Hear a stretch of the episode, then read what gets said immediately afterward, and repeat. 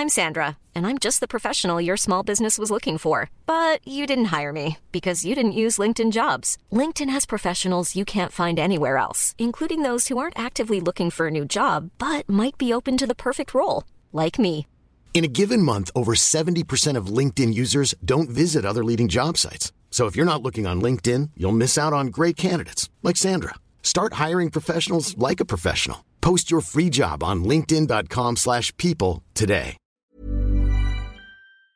Ist der typische Veränderungskampf, weil die Menschen stecken einfach viel mehr Energie daran, den Status quo zu erhalten, als irgendwie mal was Neues auszuprobieren. Ich hatte da acht Jahre Fernbeziehung geführt und ich habe eigentlich immer so mein Leben, mein privates Leben nach dem Job ausgerichtet. Und ich habe immer gesagt, nee, jetzt muss man so ein bisschen umdrehen. Gründen am Anfang ist nicht alles witzig und es ist auch nicht klar, ob es funktioniert.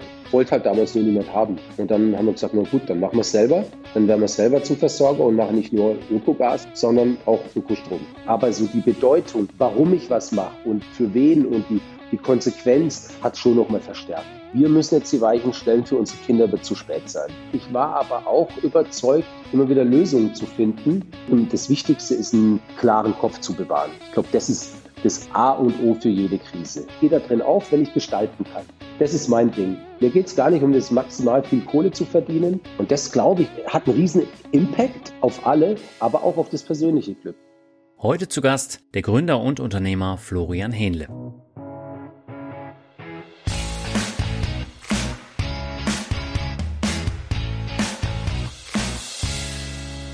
Hallo und herzlich willkommen zu einer neuen Folge von Mehr Mut zum Glück. Mein Name ist Dani Kort und nach der extra langen Folge 30 gibt es heute eine kürzere Folge mit einem komplett anderen Thema.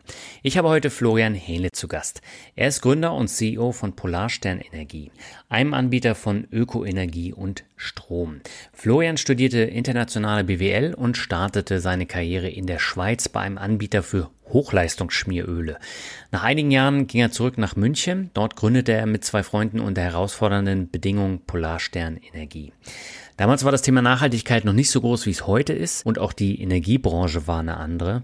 Aber der Mut, den Florian damals mit seinen beiden Mitgründern bewiesen hat, der hat sich mittlerweile ausgezahlt. Heute ist Polarstein Energie schon elf Jahre erfolgreich auf dem Markt und bietet Verbrauchern deutschlandweit Ökostrom und Ökogas an. Im Interview sprechen wir über Florians Karriere, wie er mit Krisen umgeht und warum er zum Gründer wurde. Angesichts der momentanen Energiekrise mit stark gestiegenen Energiepreisen ist das natürlich auch ein sehr wichtiges Gesprächsthema und wir sprechen darüber, wie ein Energieanbieter damit umgeht und auch wie die Kunden auf die Erhöhung reagieren und wie die Abstimmung auch mit der Politik funktioniert. Auch Nachhaltigkeit und Klimawandel sind sehr wichtige Gesprächsthemen im Interview mit Florian. Und du siehst, heute geht es mal nicht nur um einen außergewöhnlichen Lebensweg, sondern um ganz aktuelle Themen, die für die Zukunft eine sehr wichtige Bedeutung haben. Jetzt aber genug der Vorrede und ab zum Interview mit Florian Hähnle.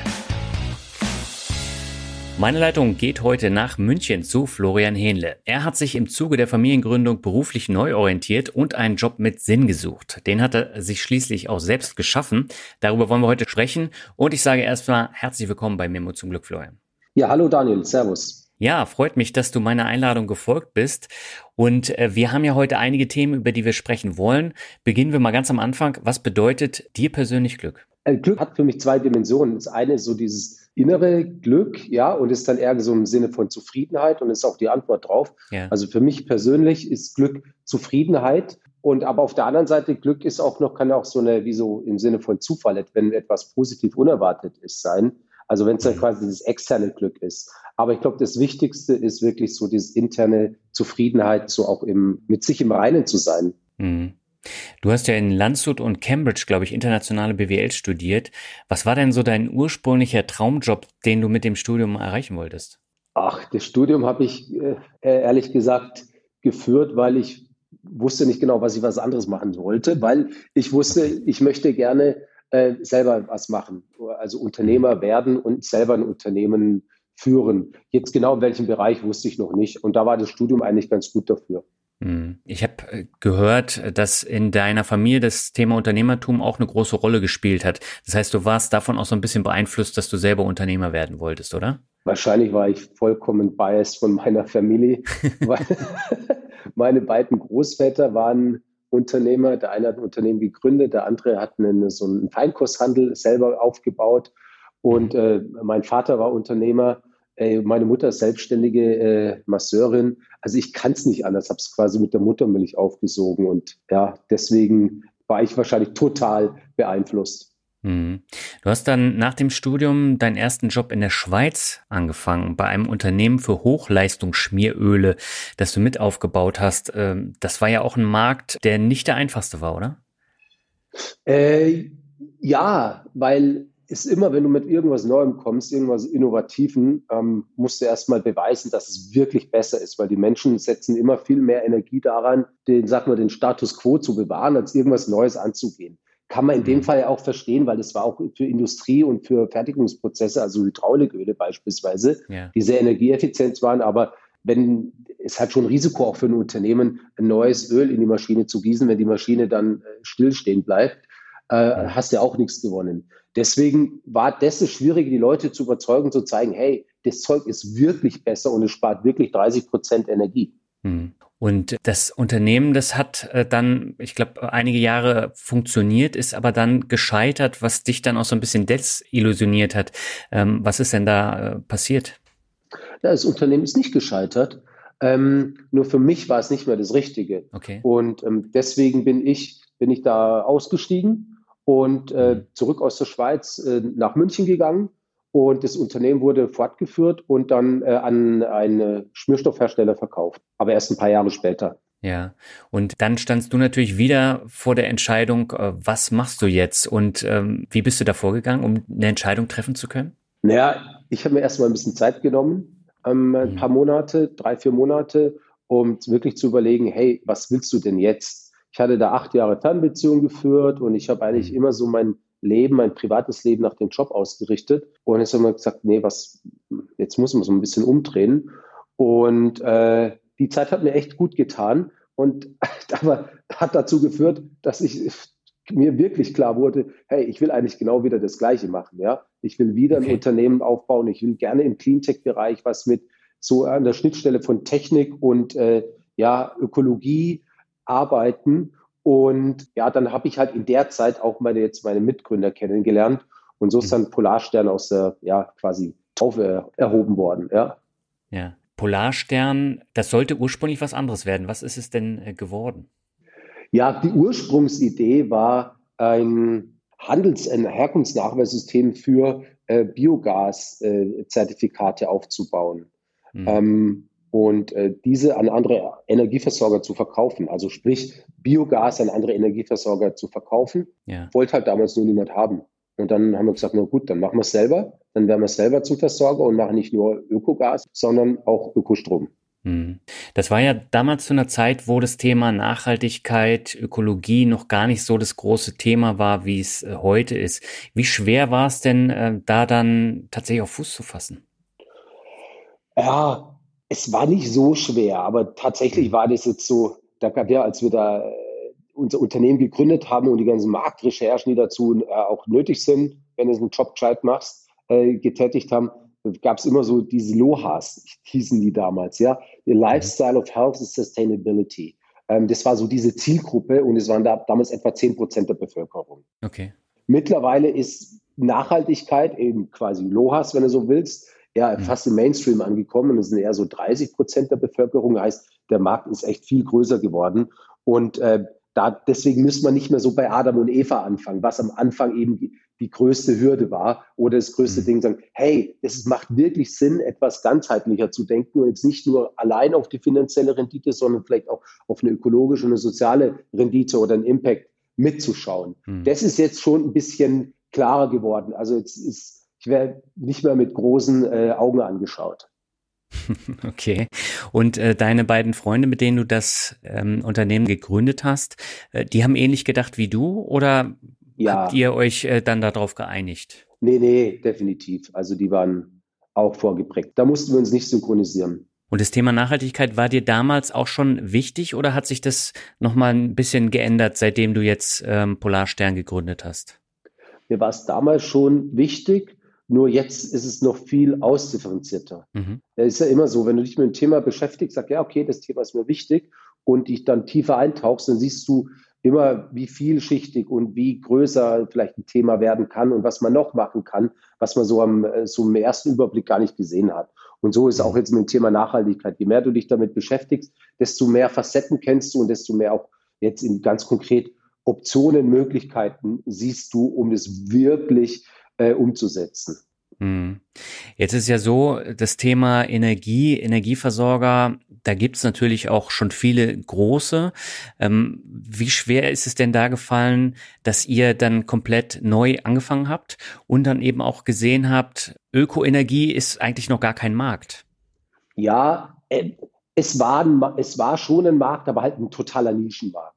Und jetzt hm. ist es ein, jetzt ist es ein eins von zwei Produkten, wenn du so möchtest, ne, am Markt. Okay. Und am Anfang war schon so, dass wir belächelt wurden, aber es wäre eher so, was scherzt die Eiche, wenn sich die Sau dran kratzt? Also heißt, also wir waren offensichtlich die Sau, ja.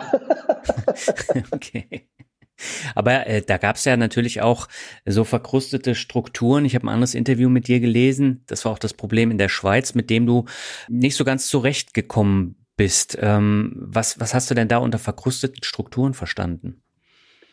Naja, dass Versorger immer, und das hast du heute auch noch, tatsächlich auch die, hm. oftmals die Konsumenten im Thema Energie als alleinige Dimension oder alleiniges Kriterium den Preis gesehen haben. Ja? ja. Und nicht auch die Qualität bei Energie. Und ich meine, das Ergebnis sehen wir jetzt mit der hier unserer Energiekrise, ja, hm. Ukraine-Krieg ja, es, war, es wurde nur darauf geschaut, möglichst billige Energie heranzuschaffen. Ob die jetzt fossil war und ob man sie in Abhängigkeit gegeben hat oder so, das war total wurscht. Mhm. Und, äh, und genau mit dem Thema haben wir natürlich auch ins, insbesondere am Anfang zu kämpfen gehabt. Mhm. Jetzt ist, glaube ich, ein bisschen klarer. Ja, und äh, wie schwer ist euch die Gründung dann letztendlich gefallen? Ihr habt, äh, glaube ich, kaum Fremdkapital in eurem Unternehmen gehabt, oder? Ähm, also ganz am Anfang haben wir mit, ähm, mit Eigenkapital gegründet, ja, ja. und ähm, haben tatsächlich relativ viel Fremdkapital sehr schnell angenommen, aber okay. Mezzanin Fremdkapital. Ja, mhm. also wir haben relativ wenig Anteile abgegeben und haben ähm, Mezzanin, also heißt Nachrangdarlehen, drin gehabt. Mhm. Und äh, ja, das hat uns ermöglicht, zwar viele Anteile zu behalten, aber halt zur Folge gehabt, dass man so, man sagte Bootstrapping, ja, also den Gürtel enger schnallen und jetzt nicht so riesen Fettkohle reinholen und dann die erstmal raus, rauspowern, sondern wirklich so mit dem, mit seinem Geld auszuhalten. Und dann sind wir zwar langsamer gewachsen, dafür organisch und ja, waren weiter die Herren im eigenen Haus, was uns total wichtig war. Mhm.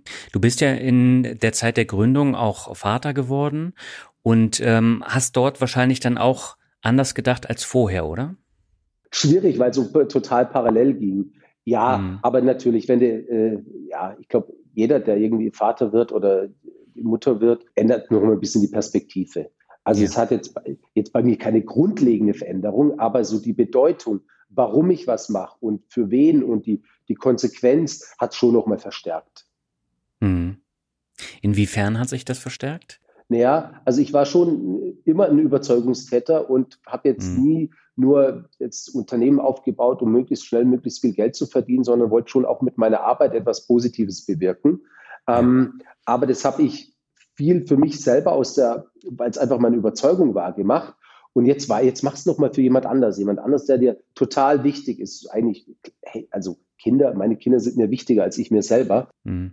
Und das ist nochmal, das verstärkt diese Motivation und diese intrinsische Motivation, die sowieso schon da ist, nochmal, also die Hebel, die quasi. Hm. Wie ging es dann mit Polarstern weiter? Wie lange hat es gedauert, bis ihr dann tatsächlich auch gutes Geld verdient habt? Gutes Geld ist immer relativ, ne?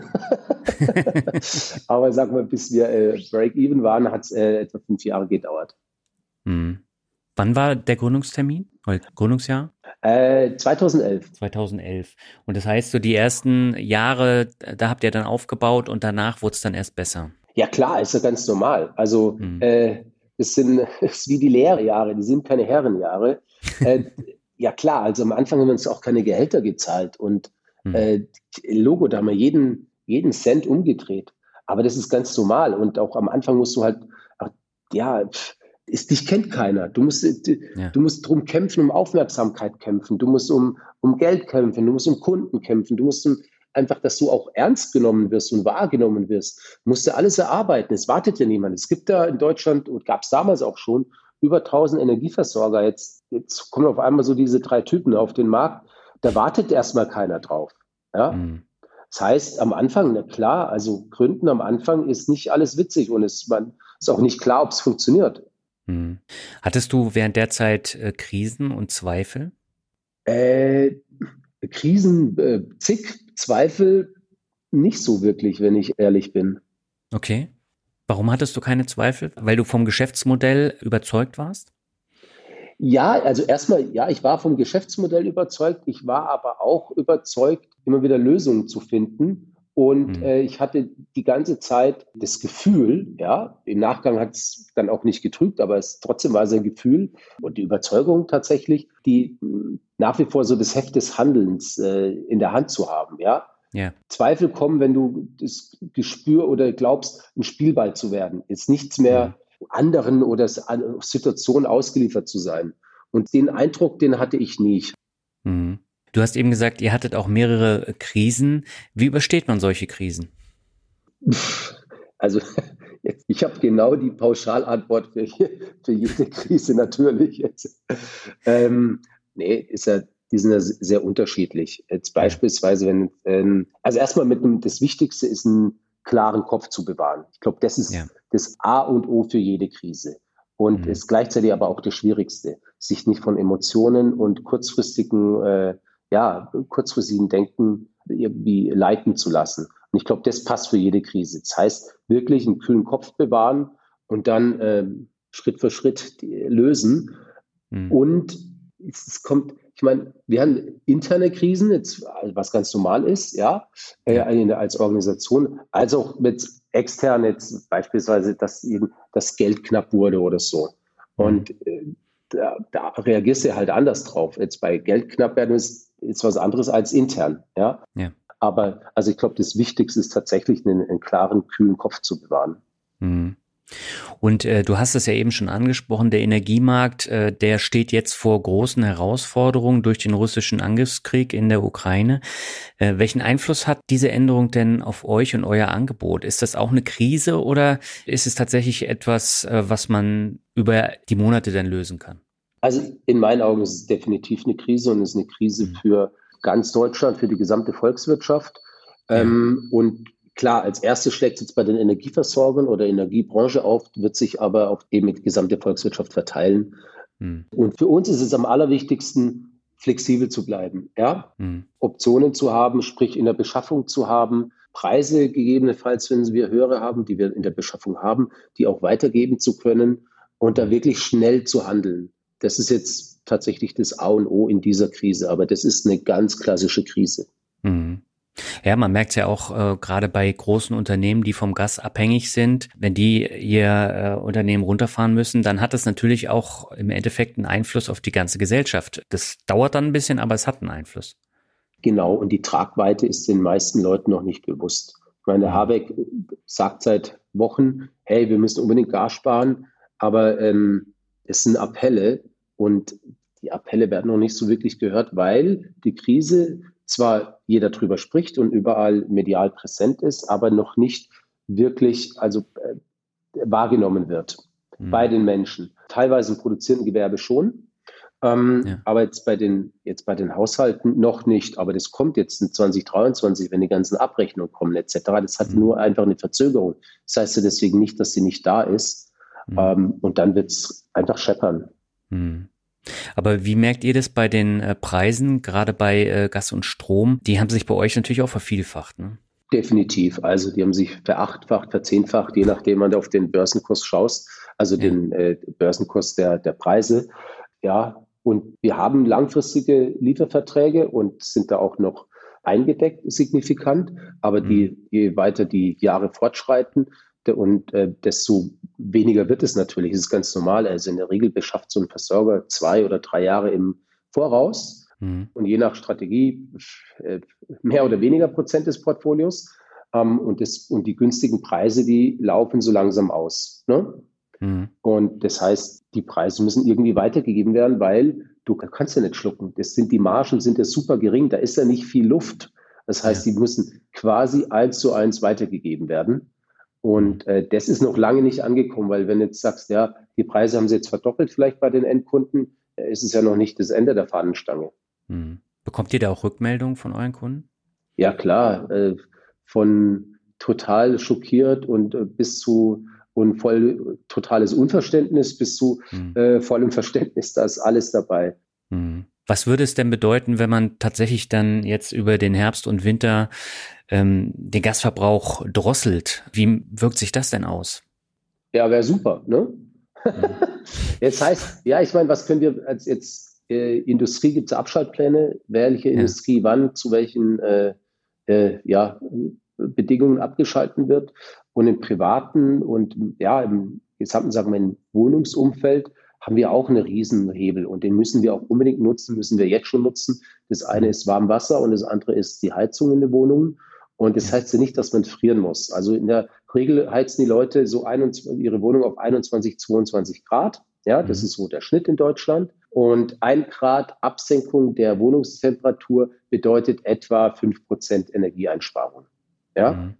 Das heißt, wenn wir jetzt vielleicht von 21 auf 18 Grad gehen, da frieren wir ja noch nicht. Das ist jetzt mhm. vielleicht noch nicht so kuschelig warm, dann sitze ich auch nicht im Winter oder im Herbst mit einem T-Shirt auf der Couch, aber in einem Pulli. Ne? Mhm. Und wenn das dafür sorgt, dass wir 15 Prozent einsparen, ja, Gas einsparen, dann glaube ich, ist es nicht unbedingt eine, ein großes Opfer, das wir bringen. Mhm. Und genauso ist es beim Duschen, ja, gut, zehn Minuten duschen ist vielleicht nicht unbedingt sinnvoll. Ich schaffe es echt auch gut in zwei Minuten. Ne? Mhm. Und das sind so die Sachen, über die wir sprechen. Und wenn ihr sagt, hey, jeder muss ein Gürtel enger schnallen, das sind die großen Hebel, die wir haben als ja. Privatpersonen und die wir aber auch eingehen. Und wenn wir das nicht machen, ja, dann zahlen wir die Zeche, nämlich, dass dann wirklich die Industrie abgeschalten wird und wir äh, Energiekosten haben, die im vierstelligen Bereich höher liegen, als wir, äh, ja, als in den letzten Jahren. Könnt ihr eigentlich auch mit der Politik sprechen? Wirkt sich das aus oder habt ihr da gar keine Möglichkeit? Ja, wir sind ja auch in, in Verbänden organisiert, ja, und mhm. die sprechen natürlich mit der Politik. Aber es ist tatsächlich so gerade, dass äh, insbesondere die wirklich großen Unternehmen viel mehr Gehör finden als jetzt kleinere oder mittlere Unternehmen. Das hat uns auch ein bisschen in diese Situation gebracht. Ich meine, mit BASF, die sehr äh, intensives Lobbying über Wintershall oder für mhm. Wintershall betrieben haben, als größter Gasverbraucher Deutschlands. Ähm, ja. ja, ist nicht unbedingt ein, eine gute Konstellation. Ja, aber BSF, das ist ja quasi eine, eine Stadt, ne? Also das ist ja so riesengroß mhm. und das hat ja so unheimlich große Auswirkungen auf unterschiedliche Industrien, wenn jetzt BASF den Gasverbrauch äh, drosseln soll. Und das spüren wir dann tatsächlich dann überall, ob das nun ähm, beim Auto ist oder bei, bei sonstigen Gütern. Und äh, ich glaube, deswegen wird BASF auch so bevorzugt behandelt. Ne? Definitiv. Dieses too big to fail, ja, hm. ist natürlich ein, äh, ist so ein Totschlagargument, ne? Weil es so ein riesen, äh, so eine, so eng verwoben ist mit der deutschen Wirtschaft hat es mhm. natürlich als Grundlagenindustrie ne, oder Grundstoffindustrie, hat es natürlich riesige Auswirkungen. Ja. Ähm, es hat dazu geführt, dass wir eben jetzt so abhängig sind, weil mhm. da der einzige Fokus war, möglichst günstig die Rohstoffe hereinzuschaffen. Und es hätte alles machen können, nur gleichzeitig den Ausbau der Erneuerbaren zu torpedieren, was wirklich in den letzten 20 Jahren geschehen ist. Ich meine, es mhm. ist schizophren, einen Ausbaudeckel äh, vorzugeben, dass eben nichts Neues hinzugebaut werden darf, wenn doch das privat investiert wird, ja, mhm. beispielsweise. Wie, wie beknackt ist es denn? Mhm. Du hast jetzt eben das Thema Energiewende schon angesprochen. Das ist ja ein sehr langsamer Weg. Ihr setzt ja auf Ökostrom und Ökogas. Ähm, da gibt's ja viele andere Anbieter, wo das dann auch als Label dasteht, aber tatsächlich gar nicht Ökostrom äh, wirklich verwendet wird. Bei euch ist es aber so, oder? Ja, definitiv wo Ökostrom bei uns draufsteht, ist auch wirklich Ökostrom drin. Hm. Wie wird das erzeugt? Ähm, aus deutscher Wasserkraft mhm. ähm, und aus ähm, PV und aus Windanlagen. Also PV okay. ist Photovoltaik, ne? so Solaranlagen. Ja. ja. Und äh, das heißt, die habt ihr dann selber auch äh, aufgestellt oder äh, habt ihr da Verträge mit, äh, mit, äh, mit anderen Firmen? Sowohl als auch. Also mhm. Wasserkraft, wir haben kein eigenes Wasserkraftwerk, das, äh, das beziehen wir hier aus Feldkirchen. äh, und aus Wasserburg am Inn. Ähm, und die PV-Anlagen, die haben wir selber im Portfolio. Und äh, die Windkraft beziehen wir auch von, äh, von Partnern. Hm. Und ihr habt ja den Leitspruch, der steht ja auch ganz groß bei euch auf der Webseite, mit Energie die Welt verändern. Ähm, wie wollt ihr denn die Welt tatsächlich dann verändern in den kommenden Jahren? Ja, wir wollen es auf jeden Fall äh, in, in zweierlei Hinsicht verändern. Also mhm. mit jedem Kunden äh, die Energiewende voranzubringen, indem ganz konkret neue Anlagen gebaut werden, erneuerbare Anlagen, also sprich, mhm. dass wir saubere Energie produzieren. Das ist ein äh, Impact, den wir haben. Aber auch in der Art des Wirtschaftens. Wir sind ja als Social Business gegründet, also ticken da so ein bisschen anders. Und wir wollen zeigen, und das zeigen wir immerhin seit zehn Jahren, deswegen das Wollen kann man eigentlich streichen, mhm. dass man im, auch selbst in so einem Haifischbecken wie dem Energiemarkt, das ja super, super wettbewerbsintensiv ist, ja, ähm, ja mit einem Social Business Ansatz, äh, eben der heißt, ökologisch, sozial und ökonomisch sind gleich wichtig als Zielsetzung mhm. im Unternehmen, dass man da auch bestehen kann. Das heißt, wir brauchen auch eine andere Art des Wirtschaftens, auch eine andere Art des Konsumierens, wo ähm, Wachstum, Wachstum nicht über alles gestellt wird. Ähm, und das zeigen wir halt mit so ein bisschen mit einem ganzheitlicheren Ansatz. Und diese beiden Sachen sind für mich wichtig. Ähm, das eine ist ganz konkret, eben die erneuerbaren Anlagen zu bauen. Und das andere ist aber auch zu zeigen, hey, äh, es gibt noch andere Arten des Wirtschaftens, als nur möglichst noch eine Null hinterm EBIT mehr zu haben. Was es nicht mhm. schlimm ist. Aber wenn es nur eindimensional betrachtet wird, ohne die äh, Nebenkosten äh, oder Folgekosten ähm, äh, zu, reinzurechnen, geht's nicht. Mhm. Ist das auch die Intention hinter euren T-Shirts, die ihr auf der Homepage anhabt? Dieses wirklich Punkt mit dem Social Business? Ja, gar nicht so wirklich Social Business, sondern Erhaltung. Ja? ja. Also wirklich ist, ja, wirklich Ökostrom, wirklich heißen unsere Produkte. Und mhm. es zeigt die Haltung, dass es eben da, da, da gibt es kein Links oder kein Rechts davon, sondern ja. das ist eine, ja, das so nach dem Motto das einzig wahre, weil 100 Prozent können mehr haben, aber wirklich gibt es nur einmal. Mhm. Und äh, Energiewende hast du ja eben schon auch angesprochen. Wir haben ja auch den Klimawandel. Das ist ja, glaube ich, das größte Problem, was wir überhaupt haben auf der Welt. Und ähm, Erderwärmung, die wird definitiv über 1,5 Grad äh, landen in den äh, kommenden Jahren. Ähm, wie siehst du denn das Thema Klimawandel und, und wie wichtig? Ich bin voll bei dir. Das ist das größte Thema unserer Zeit und es ist die Aufgabe unserer Generation. Wir müssen jetzt die Weichen stellen für unsere Kinder, wird zu spät sein. Ja. Definitiv. Und deswegen haben wir Polarstern gegründet. Mhm. Ähm, und Energie ist halt mal die größte Verursacher des Klimawandels und aber auch der größte Hebel, den wir haben. Ja. Mhm. Und genau deswegen machen wir das, was wir machen. Mhm. Und äh, welchen Einfluss haben jetzt so Sachen wie Fridays for Future? Das wird ja von der Allgemeinheit, gerade von älteren Leuten, immer äh, belächelt, aber es steckt da schon ernster Hintergrund dahinter. In meinen Augen ja. Und die äh, sind ja nicht nur Kids, also die gesamte mhm. Bewegung, wo wir auch bei Entrepreneurs for Future oder so auch mit dabei sind, die hat ja recht. Ja. Mhm. Und wenn äh, sich die, jetzt ist um mal so in äh, Stereotypen zu sprechen, wenn sich äh, die alten weisen Männer nicht bewegen, ja, und die werden sie von sich aus nicht bewegen, ja, ja. dann muss es, braucht es halt andere Movements, Bewegungen, ja, die dafür sorgen, dass sie sich bewegen. Ja, hm. und deswegen, klar, wird es erstmal belächelt und da ist auch viel Naivität teilweise dabei, aber es ist auch ganz, es ist richtig. Wir müssen jetzt was machen und diese, äh, es ist ein Paradigmenwechsel, der, der stattfindet. Ja, hm. Äh, und ja, deswegen ist es super gut, dass es Bewegungen wie Fridays for Future gibt. Ja, und man sieht es ja auch in der Politik. Also Donald Trump ist ja während seiner Präsidentschaft aus dem Pariser Klimaabkommen ausgetreten. Und das hat natürlich auch wieder Effekte. Und wenn er jetzt, äh, Gott bewahre, wiedergewählt wird, aber äh, dann äh, kann es ja wieder so blühen, dass äh, da gar nicht aufs Klima geachtet wird. Und, Total. Äh, das, ja, das sind Probleme. Äh, absolut. Vor allem, wir leben ja eine absolute, ähm, äh, ja, eine Radikalisierung auch der Themen. Ja. ja. Äh, sowohl bei den Klimaschützern, ja, Schützerinnen, als ja. auch bei den äh, eben bei den äh, Leugnern, ja. Hm. Und so diesen Mittelweg, der wird immer schwieriger. Und wir sind da noch lang nicht durch. Wir haben zwar, das Thema ist viel präsenter, aber du hast immer auch Gegenbewegungen, ja. Und je ja. stärker sich ein Thema äh, durchsetzt, in dem Fall jetzt ja, hey, wir haben den Klimawandel und wir müssen etwas tun, desto mhm. stärker hast du auch die Typen und äh, es sind vor allem ja auch Typen, die dann äh, dagegen sind, ja, und viel radikaler werden. Also der Drops ist in meinen Augen noch nicht gelutscht.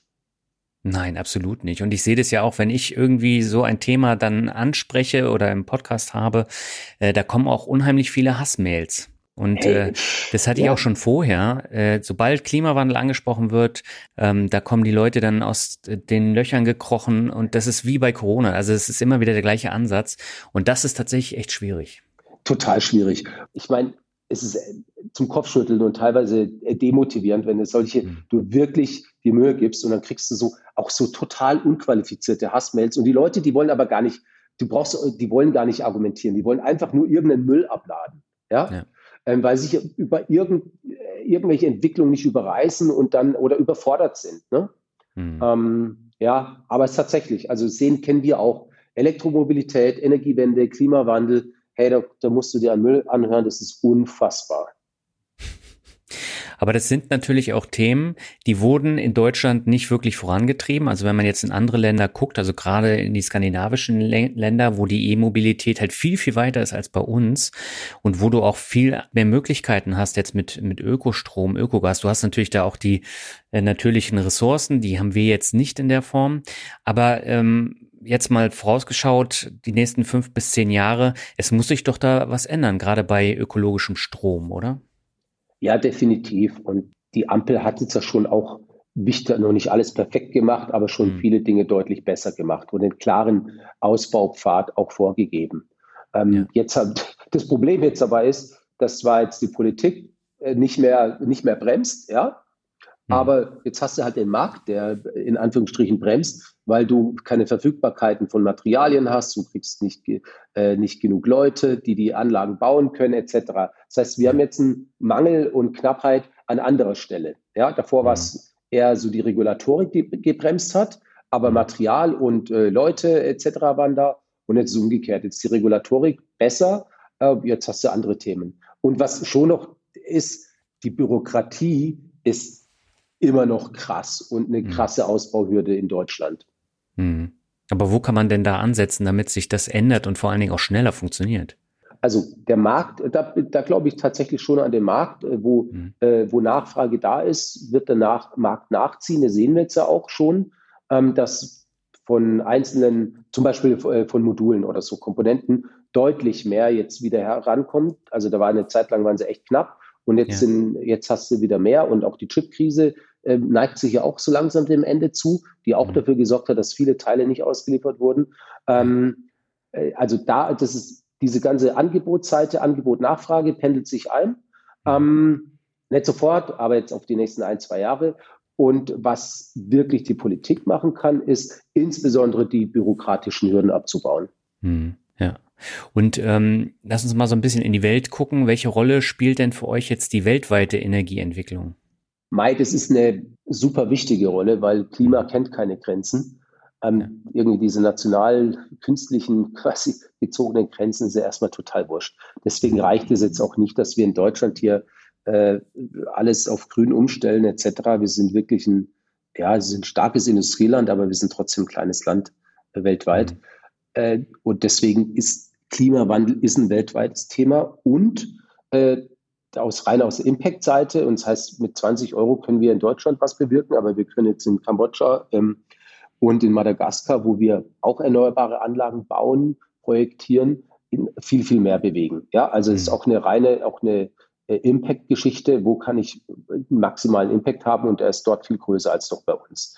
Ähm, mhm. deswegen ist es ein weltweites Thema. Und wir haben auch als westliche Nationen, insbesondere Industrienationen, auch in meinen Augen die Verantwortung, einen Teil des Schadens, der, sprich jetzt Klimawandel, ja, äh, den mhm. wir auch wieder gut zu machen, weil wir sind die, die Ursache des Problems. Ne?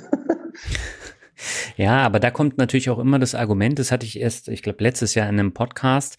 Ähm, wir können ja noch so viel nachhaltig sein und nachhaltig was bewirken, aber wenn die Chinesen äh, nicht nachhaltig werden oder andere Länder, Indien beispielsweise, dann haben wir gar keinen Einfluss auf den weltweiten Klimawandel. Wie siehst du so, solche Aussprüche? Ja, das sind so, Alibi-Aussprüche in meinen Augen, mhm. dass ich mich ja nicht bewegen muss. So nach dem Motto, wer zuerst zuckt, verliert. Ja? Mhm. Und es ist tatsächlich auch äh, ja objektiv nicht richtig. Denn mhm. konkret China ist das Land, das mit Abstand am meisten äh, erneuerbare Leistung pro Jahr zubaut. Ja? Mhm. Ist auch das Land, das mit Abstand jetzt am meisten CO2 emittiert, ist richtig. Ja. Aber wenn der China den, den Ausbaupfad, den China eingeschlagen hat, da können die anderen Länder, äh, USA, wir ab, mit absolut nicht mithalten. Ja? Mhm. Also die sind auf dem Weg, ihre Industrie zu dekarbonisieren. Ähm, das heißt, die machen was und die machen richtig viel und die machen mehr, deutlich mehr als wir. Und selbst wenn die nichts machen würden, heißt es doch noch lange nicht, dass ich, dass ich deswegen nichts mache. Das ist, das ist so eine, das ist so eine, in meinen Augen so eine Bullshit-Argumentation. Der macht nichts, dann mache ich auch nicht. Das ist so wie so ein kleines Kind. Ja. ja, du hast eben Kambodscha angesprochen. Da habt ihr auch ein Projekt, glaube ich, oder? Ja, in Kambodscha bauen wir Mikrobiogasanlagen hm. ähm, mit äh, eben Partner. Wir geben die Startfinanzierung für diese Mikrobiogasanlagen und ähm, ja, haben jetzt da über 60.000 Menschen auch ein besseres Leben ermöglicht. Hm. Und äh, kann man das dann auch skalieren, noch in andere Länder gehen oder habt ihr äh, sowas erstmal nicht vor? Also die Technologie ist äh, ist ein alter Hut. Also dieses, von diesen Anlagen gibt es schon Millionen, die gibt es millionenfach in China, in Indien, äh, auch in anderen südostasiatischen Ländern. Das mhm. haben wir ja nicht jetzt erfunden, wenn du so möchtest, sondern ja. wir sorgen, wir arbeiten da mit dem NDP, das so National Biodigestive Program of Cambodia, zusammen. Und ähm, wir, unsere Rolle ist, das zu beschleunigen, den Ausbau dort der Anlagen zu beschleunigen, indem wir die Startfinanzierung geben, quasi den Stein ins Rollen gehen, bringen. Okay. Ja? Mhm. Ähm, in Kambodscha selber ist der Ausbau aber auch äh, dann limitiert. Also wir können etwa 1500 Anlagen pro Jahr neu hinzubauen. Mehr Kapazitäten haben die einfach von den, von den Personen etc. nicht. Ne? Mhm. Du musst ja da auch die Bauern überzeugen. Die ist ja auch nicht so, dass die sagen, jeder sagt, ey, mache ich sofort. Das ist wie bei uns auch in, in der Landwirtschaft oder wenn du irgendwie in die Industrie kommst, wenn du mit was Neuem kommst, sind Leute erstmal skeptisch. Dann wollen sie erstmal sehen, ob es überhaupt funktioniert. Mhm. Und das ist auch der, tatsächlich dort die größte Hürde, die Leute zu überzeugen, Aufklärung zu betreiben. Ja? Mhm. Und das ist erst, das ist mal, ja, der, endlich, das kannst du nicht beliebig skalieren. Deswegen gehen, sind wir jetzt auch vor jetzt eineinhalb Jahren nach Madagaskar gegangen, zusammen mit Afrika Green Tech und bauen dort Solar Impact Sites. Das heißt, wir elektrifizieren äh, Dörfer, die bisher noch keine, keinen Strom hatten, mit eben Erneuerbaren, also mit PV-Anlagen. Mhm. Und äh, ich weiß nicht, ob du äh, dir das in Afrika mal angeschaut hast, aber auch da sind ja die Chinesen groß unterwegs, auch mit äh, Solarmodulen. Ne? Ja, definitiv.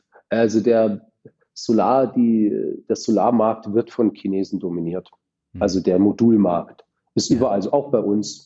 Ja. Und wie lange dauert das, äh, bis äh, sich dann in Afrika auch etwas da ändern kann? Ich meine, es ist ja nach wie vor äh, echt extrem, dass es da noch Dörfer gibt ohne Strom und da muss sich ja irgendwie was ändern, aber das funktioniert ja auch nicht von heute auf morgen. Ne? Nö, das, das wird noch dauern hm. und da braucht es dann, da helfen halt so private Initiativen, ja, hm. also privat im Sinne von nicht staatlich, ja, das ja. Ist, ja, ist ja eine kommerzielle Initiative und es ist mir auch ganz wichtig. Das wird dort den, äh, es ist keine Entwicklungshilfe, so wie sie mhm. früher gedacht war, dass man einfach irgendwas hinstellt und es nur funktioniert, wenn es immer nur von also außen getriggert wird, sondern es ist wirklich so, der Grundgedanke ist Hilfe zur Selbsthilfe mhm. und äh, ja, auch da den Stein ins Rollen zu bringen. Und das machen wir und wir haben das erste Dorf jetzt in Maravelona jetzt gestartet. Mhm. Das wird jetzt fertig, jetzt im August die gesamte Anlage. Ja, und dann wollen wir es ausrollen auf weitere Dörfer. Aber mhm. da gibt es noch ach, das Millionen Menschen, die noch ohne Strom leben. Mhm. Ja, das ist also noch sehr viel Arbeit, die da gemacht werden muss. Ja, aber es macht Spaß. Ja. Das ist ja auch wichtig. Und wo du gerade Spaß erwähnst, ähm, wir haben am Anfang über so den Karriereweg von dir gesprochen. Wie würdest du denn jetzt im Rückblick deine Karriere beschreiben? Also hat sich äh, dieser Mut zum Glück bei dir positiv ausgewirkt? Weil ich habe so das Gefühl, du gehst da in deinem Job äh, echt auf. Ja, du hattest mich am Anfang gefragt, was ist, was war mal so als Kind oder in der Jugend oder so dein Traumjob? Ja. Und äh, der ist es. Ich wollte in der Wirtschaft ich bin Unternehmer wahrscheinlich vom Typ, auch jetzt nicht nur biased, ja, sondern mhm. ich, ich bin es auch von der Art, ich gehe da drin auf, wenn ich gestalten kann. Das ist ja. mein Ding. Mir geht es gar nicht um das maximal viel Kohle zu verdienen. Das kommt dann auch, dass, man, äh, dass ich über die Runden komme, aber mhm. wirklich gestalten zu können und etwas sinnvoll gestalten zu können. Und genau das kann ich bei Polarstern. Weil ich habe mir auch die, diese Frage gestellt, hey, was würdest du denn machen, wenn du jetzt echt viel Kohle hättest? Ja, mhm. ähm, weil wir haben auch immer wieder Angebote, hier ein Exit ja, rauszugehen, also sprich den Laden zu verkaufen. Mhm. Und dann hätte ich ein äh, Geld auf der Seite und müsste jetzt erstmal nicht mehr arbeiten. Ja? ja. Aber was würde ich denn dann machen? Und, ich, und dann komme ich immer wieder zu dem Schluss, hey, ich würde wahrscheinlich genau das Gleiche machen. Ah also, also da macht es auch keinen Sinn zu verkaufen. Mhm. Und sehen es deine Mitgründer genauso?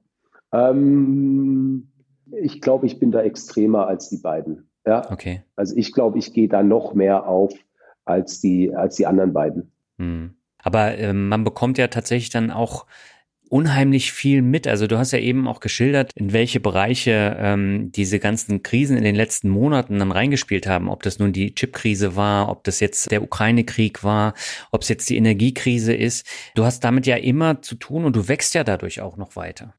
Äh, zumindest in der Erfahrung, ja. Ja, gut. Absolut richtig, ja, ja. ja. Das ist klar, ich meine, Energie, was wäre denn, wenn Energie ist halt so zentral in unserem Leben. Äh, jetzt muss man vorstellen, es werden keine Energie, kein Strom, kein Gas mehr. Ja? ja. Meinetwegen ist andere noch, gibt ja andere. Energieformen. Aber kein Strom, kein Gas. Hey, da wird es hier ganz anders ausschauen. Und dadurch hast du tatsächlich mit allem und jedem zu tun. Mhm. Und dadurch entwickelt man sich ja auch weiter. Total, ja.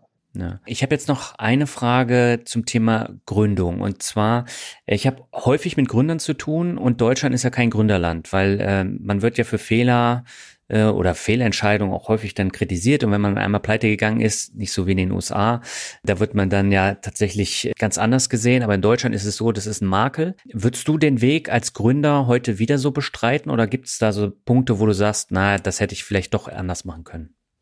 Hm. Im Wesentlichen würde ich es ähnlich machen, mhm. aber ich glaube, ich würde tatsächlich doch schneller mehr Geld einsammeln, um noch schneller äh, tatsächlich skalieren zu können. Ich glaube, da wird zwar jetzt muss nicht unbedingt so total äh, nicht in der, in der extremsten Eskalationsstufe, mhm. aber ich merke, dass es mir echt Spaß macht, wenn ich ein größeres Rad drehen kann. Und da wollte ich schneller hinkommen. Mhm. Ja, aber ihr seid in ganz Deutschland äh, tätig, ne? Das heißt, man kann von äh, von Flensburg bis München kann man bei euch äh, Strom bestellen. Definitiv und von Aachen bis Cottbus. ja, okay, ja, weil es gibt ja ja auch regionale Anbieter und äh, da kannst du dann natürlich nicht so skalieren. Nee, wir sind bundesweit tätig mhm. und ist ja auch wir machen ja auch ja nicht nur diese klassische Energieversorgung jetzt mit Ökostrom, Ökogas, also sprich jeder, der einen Zeller hat, ja. sondern ja auch eben diese Mieterstrommodelle, wo wir selber Anlagen bauen, wo wir gesamte Quartiere in ja, den Strom dort oder die Energie dort erzeugen, wo sie wirklich gebraucht wird. Mhm. Äh, wir kombinieren das mit Wärmeversorgung, mit Elektromobilität. Das ist ja schon tatsächlich ganzheitlicher, komplexer und aber auch, hat auch dadurch auch einen größeren Hebel. Und das macht Spaß. Mhm. Und wie sehen jetzt deine Zukunftspläne aus für die nächsten fünf bis zehn Jahre? Wo möchtest du da hin? Ja, also Polarstern ja, äh, weiter äh, groß machen, den auch jetzt in der Krise trotzdem nach wie vor vorhandenen Wachstumspfad. Äh, Beachtung mhm. nicht nur Wachstum des Wachstumswillens, sondern vor allem des Impact-Willens, sonst ja. würde ich mich ja unglaubwürdig machen, weiter vorantreiben. Also wirklich, ich bin die nächsten fünf Jahre noch hier bei Polarstern und Polarstern wird wahrscheinlich doppelt, dreimal so groß sein und dreimal so großen Impact haben wie jetzt. Ja, aber gibt es da denn äh, so Punkte, die du unbedingt noch umsetzen möchtest in den kommenden Jahren? Also tatsächlich haben wir die wichtigsten Weichen gestellt. Und mein Punkt ist jetzt, dafür zu sorgen, dass der Zug auch rollt. Ja? Dass ja. nicht nur die Weichen gestellt oder gelegt sind, sondern dass der Zug jetzt wirklich Fahrt aufnimmt und Stück für Stück weitere Waggons äh, angehängt werden. Das ist so, mhm. das ist tatsächlich meine große Aufgabe für die nächsten Jahre. Mhm. Aber da muss das Thema Ökostrom, Ökogas natürlich auch noch weiter in den Vordergrund rücken. Definitiv. Und der Ausbau der Erneuerbaren und insbesondere die Dekarbonisierung der, äh, des Immobilienbestands. Ja? Mhm. Was ja tatsächlich ein großes Thema ist. Ja, aber kann ich denn mit meiner Energiewahl tatsächlich dann auch wirklich so viel bewirken? Klar, mit jedem Kunden bauen wir erneuerbare Anlagen hier in Deutschland mhm. und äh, erneuerbare Anlagen in Kambodscha und in Madagaskar. Also es ist einen ganz konkreten Impact und es kostet mhm. dich nicht wirklich mehr. Ja, weil das ist natürlich auch wieder so ein Argument, was dann immer kommt. Ja, ich habe als Alleiniger habe ich ja gar keine wirkliche äh, Auswirkung auf das ja, Thema. genau. Und wenn es jeder sagt, dann tut sich gar nichts. Und ja. jetzt oder andersrum. Aber wenn jeder nur seinen kleinen, seinen kleinen Teil ändert, ja, dann haben wir einen riesen Impact. Aber ich glaube, da musst du viele Leute erstmal hinbekommen, äh, ja. dieses Verständnis dann zu bekommen. Volle Kanne. Also ja, das mhm. ist ja mhm. dieser Graswurzelansatz. Ja, jeder macht seinen kleinen Teil. Schau, du hast einen dreckigen Bürgersteig. Wenn mhm. jeder vor seiner Tür nur die paar Meter äh, kehrt, dann hast du einen, dann kannst du von dem Gehsteig essen. Ja? Ja. ja? Wenn aber keiner was macht, dann ist er weiter zugemüllt. Und wenn jeder mhm. sagt, ja, ich kehre aber erst, wenn der Nachbar angefangen hat, ja, dann weißt du auch, was los ist. Es ist, ja, es ist ja. Kindergarten, aber vollkommen richtig. Aber ich bin, du hast, ja, es, weißt du, das Schlimme ist, es ist so einfach. Mhm. Es ist so super, super einfach. Es tut nicht weh, man muss keinen Verzicht üben, gar nichts. Und trotzdem ist es so schwer, ja, Gewohnheiten zu ändern. Ja, und diesen mhm. Kampf, den führen wir seit zehn Jahren und den hast du in, ja, ist der typische Veränderungskampf, weil die Menschen stecken einfach viel mehr Energie daran, den Status quo zu erhalten, als irgendwie mal was Neues auszuprobieren. Mhm. Aber ich glaube, das ist eine unheimlich wichtige Aussage und äh, deswegen passt das auch so perfekt äh, zu mehr Mut zum Glück, weil äh, letztendlich sind wir ja selbst dafür zuständig, um unser eigenes Glück zu erreichen. Aber wenn mehr Leute dieses Glück dann auch erreichen, dann funktioniert es generell besser. Total, total. Ja. Und es ist ja das, ich meine, du hast ja die Frage nach dem Glück gestellt und diesem ja. inneren Zufriedenheit oder mit sich im Reinen zu sein das Thema, ich glaube ja auch, es macht auch unglücklich, wenn man ein Spielball ist und das Gefühl hat, ah, ich bin machtlos, ja, ja. Ähm, etc. Und es ist unglaublich befriedigend. Und auch wenn es so ein ganz kleines Teil ist, und das weiß ich ja auch, ich werde alleine nicht die Welt verändern. Ne? Mhm. Aber ich mache meinen kleinen Teil und es ist unglaublich befriedigend, auch etwas zu tun und nicht nur zu dazustehen und so ein Spielball zu sein. Passiv, mhm. passiv an der Seitenlinie zu stehen. Und das, glaube ich, hat einen riesen Impact auf alle, aber auch auf das persönliche Glück. Ja. Genau. Und deswegen ist es natürlich jetzt auch eine Folge, die tatsächlich sehr viel mit dem Thema Mut zum Glück zu tun hat. Ich, ich hoffe und ich denke, ja. Doch, also ich bin äh, nach dem Gespräch überzeugt und ich würde jetzt zum Ende gerne mit dir noch das obligatorische Word Shuffle machen. Das heißt, ich nenne dir Begriffe, du sagst, was dir dazu einfällt. Und ähm, mein Highlight, was sich jetzt schon aus dem Gespräch rausgenommen hat, ist der erste Begriff, das ist Kapitalismus grundsätzlich eine gute Geschichte, wie mhm. alle Sachen, die ins Extrem getrieben werden, die Dosis macht das Gift, ja. Ja, ja, ist tatsächlich so. Also äh, Kapitalismus kann man natürlich auch kritisieren, aber letztendlich hat der Kapitalismus ja auch zum weltweiten Wohlstand geführt. Absolut. Also ich bin auch kein grundsätzlicher, dieser typischer Kapitalismus-Kritiker oder Basher. Mhm. Ist ja nur die Frage, wie wird er gelebt und äh, genau in welcher, in welchem Ex, ja, Ex Ausprägung, ja? Ja. Ja, und wenn du zum Beispiel in den USA unterwegs bist und du siehst dort, was der Kapitalismus da gemacht hat, also gerade jetzt zum Beispiel San Francisco und das Silicon Valley, ja, mit diesen zigtausenden Obdachlosen. Und da ist es dann tatsächlich eine Fehlausprägung des Kapitalismus. Ja, vollkommen. Und wenn der Kapitalismus auch nur noch dem eigenen Selbstzweck dient, ne? Ja, genau. Ähm, und alle anderen Faktoren ausschaltet, ja, also mhm. Kapitalismus wirklich nur auf die Maximierung des Kapitals gedacht und gelebt wird. Ja. Das ist, das funktioniert nicht. Dann bin ich ein tatsächlich Kapitalismuskritiker. Okay. Kommen wir zum zweiten Begriff. Da spielt Kapitalismus natürlich auch eine Rolle, wenn man sich den Immobilienmarkt anguckt. Das ist München. Eine wunderschöne Stadt, äh, zu Recht Weltstadt mit, äh, mit Herz genannt. Ja. Sagt teuer, aber auch gar nicht so, so viel teurer als andere große deutsche Städte und geografisch einfach unschlagbar gelegen. Mhm. Aber so das Thema Immobilien ist schon bei euch extrem, ne?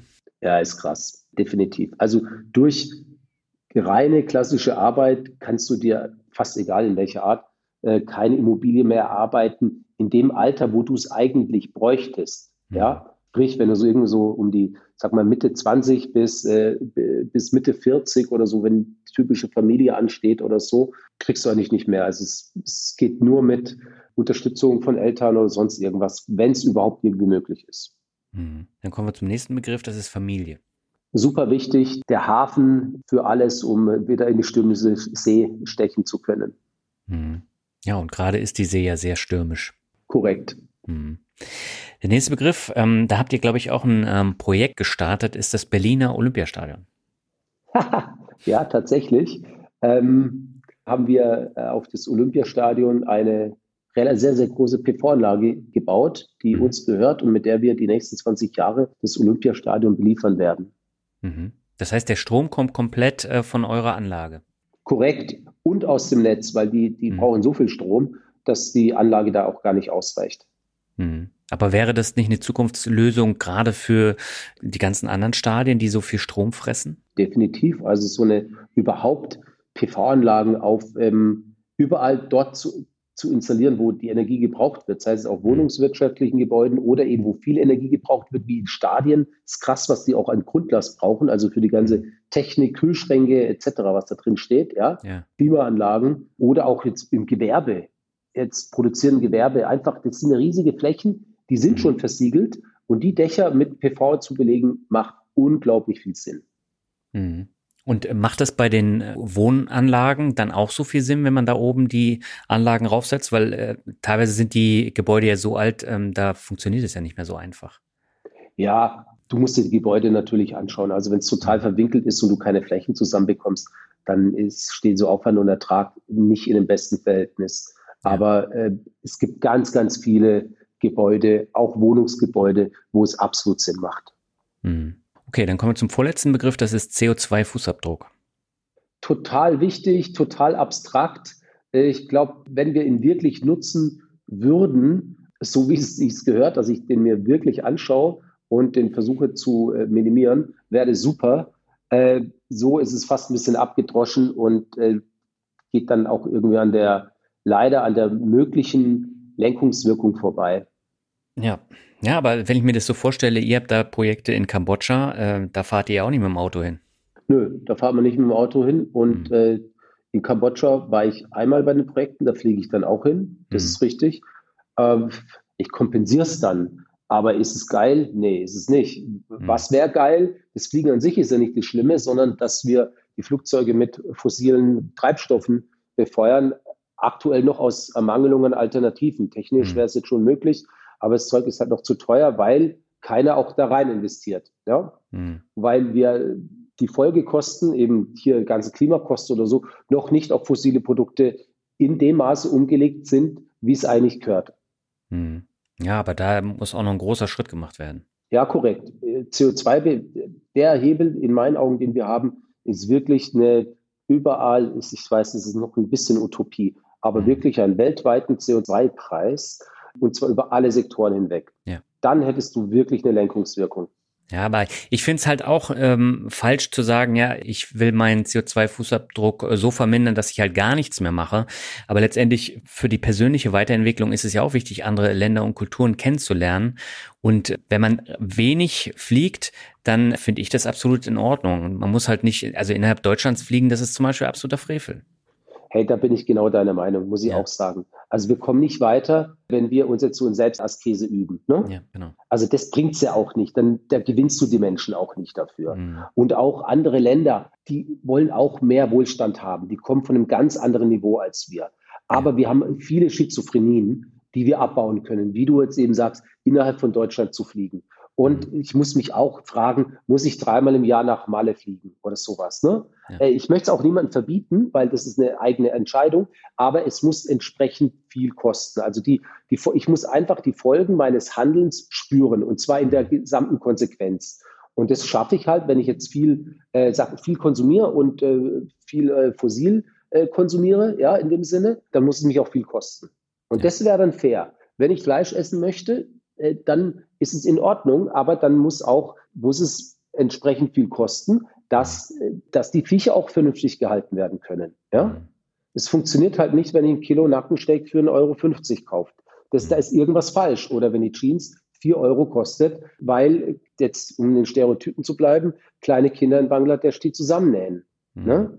Da muss ich, da muss ich dem schon äh, der Sache ins Auge sehen. Ja? Mhm. Sorry, es waren noch ein paar andere Themen. Ja, und das, ja, das, das muss man aber tatsächlich auch immer wieder klar machen. Und ich finde es eben auch wichtig. Und äh, das ist ja nicht nur Fleisch und es ist nicht nur ähm, das Fliegen oder die Klamotten. Das sind ja ganz viele kleine Punkte, die sich dann summieren und dann hast du dann äh, die Situation, die wir gerade haben. Ja, total. Auch einen großen Hebel, den ich ja beispielsweise habe, ist, was mache ich denn mit meiner äh, finanziellen Geldanlage? Ich kann ja mhm. ganz, also ich, Geld hat eine ganz krasse, starke Lenkungswirkung. Ja, Insbesondere ja. Investments haben eine starke Lenkungswirkung. Und das haben ja ganz große wie BlackRock oder so auch schon erkannt. Ne? Und mhm. auch ich in meinem Privaten kann, wenn ich ja, ist ja toll zu investieren, aber ich muss halt überlegen, eh, wo investiere ich denn? Und es gibt ganz tolle, nachhaltige Geldanlagen, die oftmals sogar eine bessere Rendite erwirtschaften als, äh, als so eine ganz klassische 0815 Geldanlage. Mhm, wobei da muss man halt immer unterscheiden, ob die Produkte dann tatsächlich auch wirklich grün sind oder nur grün angemalt. Korrekt. Und das ist so das Hauptproblem. Ja, ja, der hasse tatsächlich, weil es gibt ganz viele so, ähm, ja, die halt mit so einem grünen Feigenblatt unterwegs sind. Und in jeder Finanzindustrie, in der, aber auch jetzt beim Ökostrom hast du es ja genauso, bei den Nahrungsmitteln. Und das beim, ja. von den Konsumentinnen, Konsumenten äh, zu verlangen, dass sie immer genau wissen, ah, das ist jetzt das echte Produkt nach dem Motto mit dem echten Impact und das ist nur so ein Fake-Teil, ist sarg schwierig. Und das ist eigentlich ja. auch, das verschafft für Verunsicherung und das ist auch echt eine, eins der größten Themen. Ne? Ja, aber diese Verunsicherung, die kannst du nur abbauen, indem du weißt, was du machst. Und Korrekt. dann musst du dich damit beschäftigen. Ne? Und wenn du immer sagst, nö, da habe ich keinen Bock drauf, interessiert mich nicht, dann wird sich auch generell nichts ändern. Ja, so sage ich. Ich habe da für mich so ein Ding, sagen, hey, drum check, was dahinter steckt oder wer dahinter steckt. Ja. ja? Es ist halt, ja, ich muss mich halt auch ein bisschen beschäftigen. Und das kann man mhm. auch erwarten. Ich weiß, für viele ist es echt zu viel und super mühsam und wir haben alle viel um die Ohren. Ja, aber wenn ich halt nur in meinem dumpfen Konsum äh, so vor mich hin blubber, ja, dann funktioniert nichts. Dann darf ich mich aber auch nicht beschweren, äh, dass mir vielleicht mhm. irgendwann mal der Wohlstand zwischen den, wie so Sand zwischen den Fingern äh, zerrinnt. Mhm. Das stimmt. So, jetzt wollen wir aber den Podcast nicht so negativ nein, äh, ausklingen nein. lassen. Wir haben noch einen letzten Begriff und das ist Mut. Super wichtig, super ein absoluter Antreiber. Ich, für mich hat Mut Reiz und ich finde, Mut ist etwas extrem, ja, wie soll ich sagen, Mut rechne ich bei Leuten extrem hoch an. Inwiefern? Ja, inwiefern, ich bin nicht so der Sicherheitstyp, ja. Mhm. Und so diese Vollkasko-Mentalität äh, ist nicht mein Ding. Und äh, das Gegenteil davon ist der Mut zu haben, Dinge zu machen, Dinge ja. neu zu machen. Mut ist eine Innovationskraft, ist, eine, ist, mhm. ein, ist so ein Feuer der Weiterentwicklung. Und ähm, so, ja, und deswegen, ich glaube, das finde ich das Tolle an Mut. Und deswegen schätze ich mhm. das an, an Menschen, äh, die Mut haben. Mhm. Ja, aber das ist äh, so typisch deutsches Denken, wenn du in deinem starren Konstrukt drin bist. Und äh, da bist du halt tatsächlich nicht der typische Deutsche. Nee, bin ich auch nicht. ja, fängt ja schon mit der Gründung auch an, ne? Ja. Also das machen die, die meisten nicht. Ich bin in vielen Dingen nicht der typische Deutsche. Ja, aber Florian hat mir sehr viel Spaß gemacht, mit dir über die vielen Punkte zu sprechen. War jetzt mal ein etwas anderes äh, Gespräch. Es geht jetzt nicht nur um den Lebenslauf, aber ich glaube, wir haben viele Dinge besprochen, die halt generell für das eigene Glück wichtig sind. Und ich danke dir sehr herzlich. Sehr gerne. Ja, soweit das Interview mit Florian Hähnle. Alle Links findest du im Blogartikel und in den Show Notes. Wir hören uns schon im September mit einer ganz außergewöhnlichen Geschichte wieder. Dann habe ich eine Frau zu Gast, die einen etwas anderen Lebensweg eingeschlagen hat. Darüber sprechen wir ausführlich. Bis dahin wünsche ich dir aber erstmal alles Gute und sag ciao. Bis zum nächsten Mal.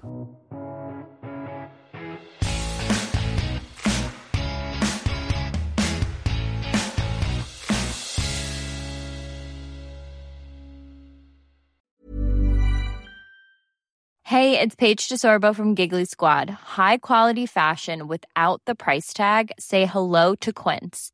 I'm snagging high-end essentials like cozy cashmere sweaters, sleek leather jackets, fine jewelry, and so much more. With Quince being 50 to 80% less than similar brands.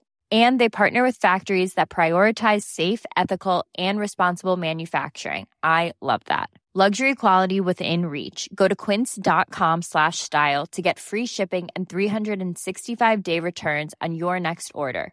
Quince.com slash style.